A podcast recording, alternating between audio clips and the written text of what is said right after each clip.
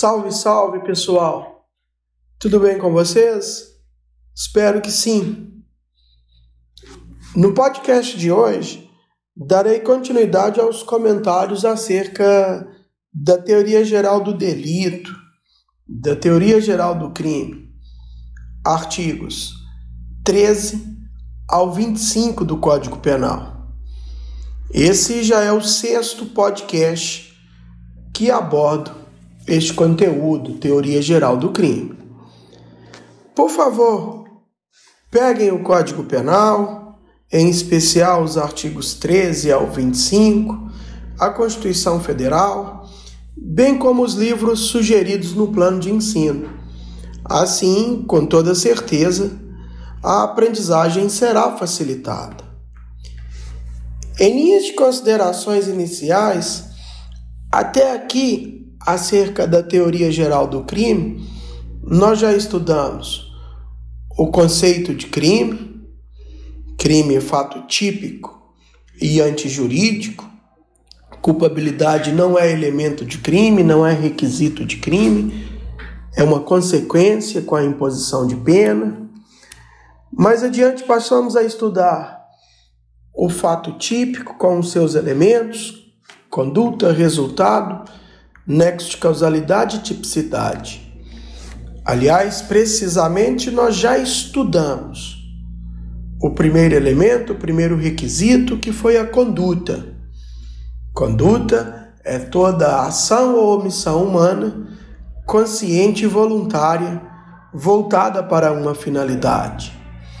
Depois, mais adiante, foi estudado o resultado que é a modificação do mundo exterior provocada pela conduta do agente. Em outras palavras, é o chamado resultado naturalístico que ocorre nos crimes materiais. No nosso último encontro, no podcast anterior, portanto, nós já passamos a estudar o terceiro requisito, o terceiro elemento do fato típico, que é o nexo causal o nexo de causalidade, que é definido como a relação natural entre a causa e o efeito existente, entre a conduta do agente e o resultado dela decorrente. Então, a causa e o efeito que existe entre a conduta desenvolvida pelo agente e o resultado constatado. Nexo, portanto, é o liame, é, o liga, é, é a ligação, é a ponte entre a conduta e o resultado. Ficou determinado, ficou bastante esclarecido que o nexo causal, como elemento do fato típico, existirá nos crimes materiais, naqueles crimes que exigem resultado naturalístico nos termos do artigo 13, caput do Código Penal, foi adotada a teoria da equivalência dos antecedentes. A teoria que justifica o nexo causal como elemento do fato típico. Repito, teoria da equivalência dos antecedentes, caput do artigo 13. Mas não podemos esquecer também da teoria da imputação objetiva, que de certa forma vai restringir a teoria tradicional, a teoria da equivalência dos antecedentes, de certa forma vem limitar até onde vai esse nexo de causalidade. E em síntese, pela teoria da imputação objetiva, cria-se um risco proibido que dá causa ao resultado. Então, esse é o limite imposto pela teoria da imputação objetiva à teoria clássica, a teoria tradicional, adotada acerca do nexo causal contida no caput do artigo 13 do Código Penal. No podcast de hoje, portanto, nós vamos ver as causas supervenientes a chamada superveniência de causa, que é o parágrafo 1 do artigo 13 do Código Penal, E na sequência iremos ver também a relevância causal da omissão, a conduta omissiva do ponto de vista do direito penal, quando que ela é relevante. Então, são os dois pontos que passo a trabalhar a partir de agora. Pois bem, superveniência causal. Parágrafo 1 do artigo 13. Esse dispositivo legal dispõe que a superveniência de causa relativamente independente exclui a imputação quando por si só produz o resultado. Aliás, se me permitam, abre aspas. Parágrafo 1 do artigo 13. A superveniência de causa relativamente independente exclui a imputação quando, por si só, produziu o resultado. Os fatos anteriores, entretanto, imputam-se a quem os praticou. Fecha aspas.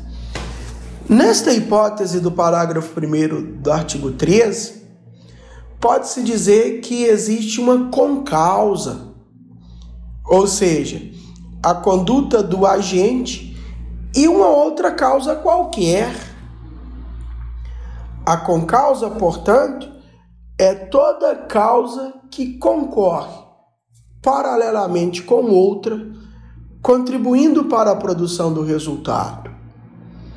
Não há, entretanto, diferença prática entre causa, com causa ou condições, pois tudo o que contribui para o resultado é causa deste. As concausas podem ser dependentes e independentes. As concausas ou causas dependentes é a regra geral. São aquelas que jamais rompem o nexo causal. Aquelas que se encontram dentro da linha de desdobramento normal da conduta. Exemplo: uma facada provoca uma perfuração em um órgão vital da vítima, que provoca uma hemorragia aguda e que por fim provoca a morte. Percebe a dependência, as consequências? Aqui, conforme eu disse, não há o rompimento do nexo de causalidade. Aqui, portanto, o autor da conduta será sim responsável pelo resultado, nas causas ou com causas dependentes. A grande discussão, a grande polêmica vai surgir nas causas independentes. É dizer, aquelas que por si só produzem o resultado.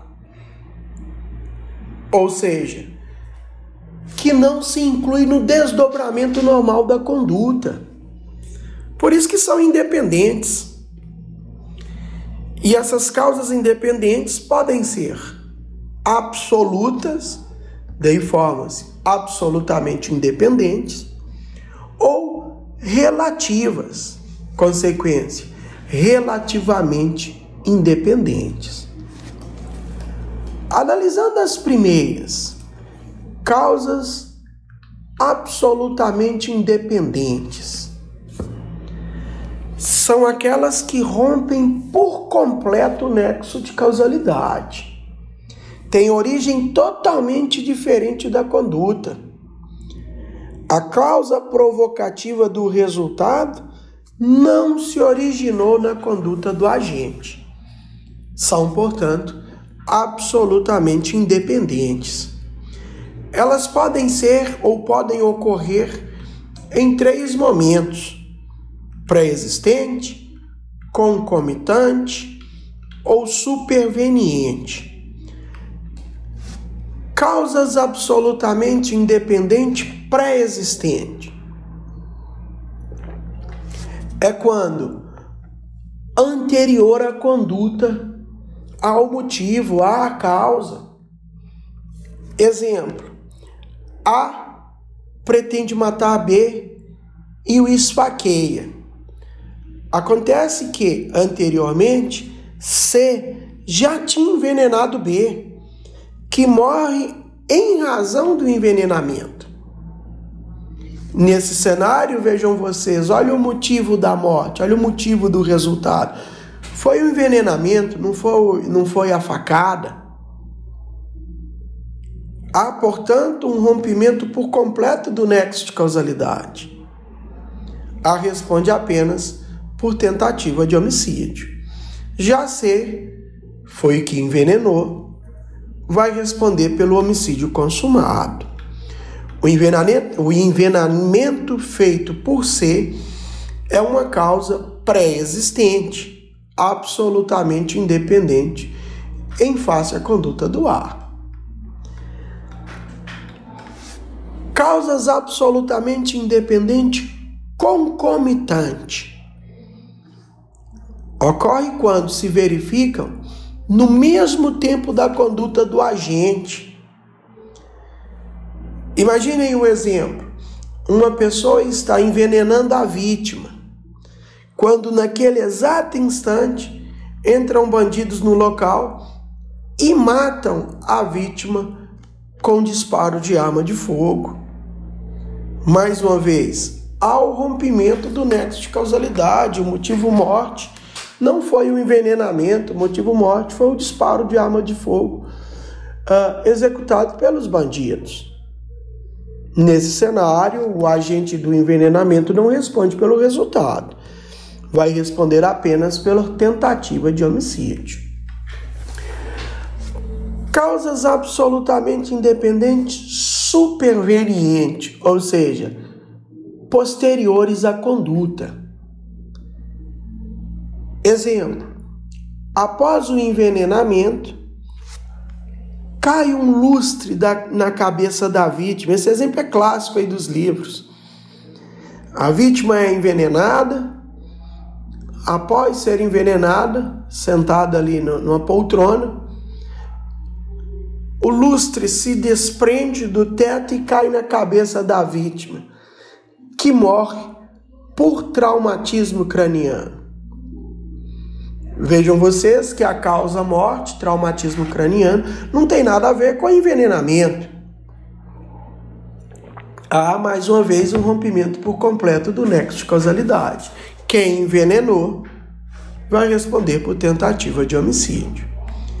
Em todas essas hipóteses, portanto, temos causa, causas absolutamente independentes. Rompem-se o nexo causal, já que o resultado decorre dessa causa independente e não da conduta do agente. O agente, portanto, não responde pelo resultado, e sim pelos atos praticados. A próxima hipótese é a hipótese das causas relativamente independentes. É dizer, são aquelas que, por si sós, produzem o resultado, mas que se originam da conduta do agente. Noutras palavras, de forma relativa, a conduta do agente contribuiu. Por isso que são relativamente independentes.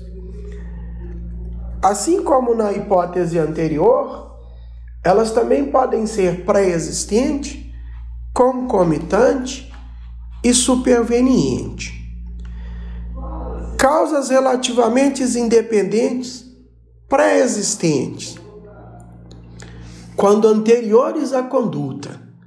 Quer dizer, nessa hipótese, o agente responde pelo crime, pois não rompe o nexo de causalidade. A hipótese clássica apresentada nos livros é querendo matar alguém, a pessoa lhe desfere um golpe, querendo matar o seu desafeto, lhe desfere um golpe de faca. Este golpe, por si só, seria insuficiente para provocar a morte de uma pessoa comum. Porém, em função da vítima ser hemofílica, ou seja, a causa pré-existente, ela acaba falecendo tendo em vista a grande perda de sangue. Nesse cenário, o agente responde pelo resultado. Causa relativamente independente concomitante é quando se verificam ao mesmo tempo que a conduta do agente. Não rompe o nexo de causalidade, o agente também vai responder pelo resultado, pelo crime. É o que ocorre no conhecido exemplo, no exato instante em que o agente efetiva, efetiva ou efetua um disparo contra a vítima, esta vem a sofrer um infarto em decorrência do susto, do disparo de arma de fogo, e vem a óbito. Nessa situação também, o agente responde pelo resultado. Vai responder, no caso, pelo homicídio consumado. A última hipótese, causa relativamente independente superveniente quando posteriores à conduta. É a redação do artigo 13, parágrafo 1, ou pela ordem, parágrafo 1 do artigo 13. Segundo a orientação, rompe-se o nexo de causalidade e o réu não responde pelo resultado, mas somente pelos atos até então praticados.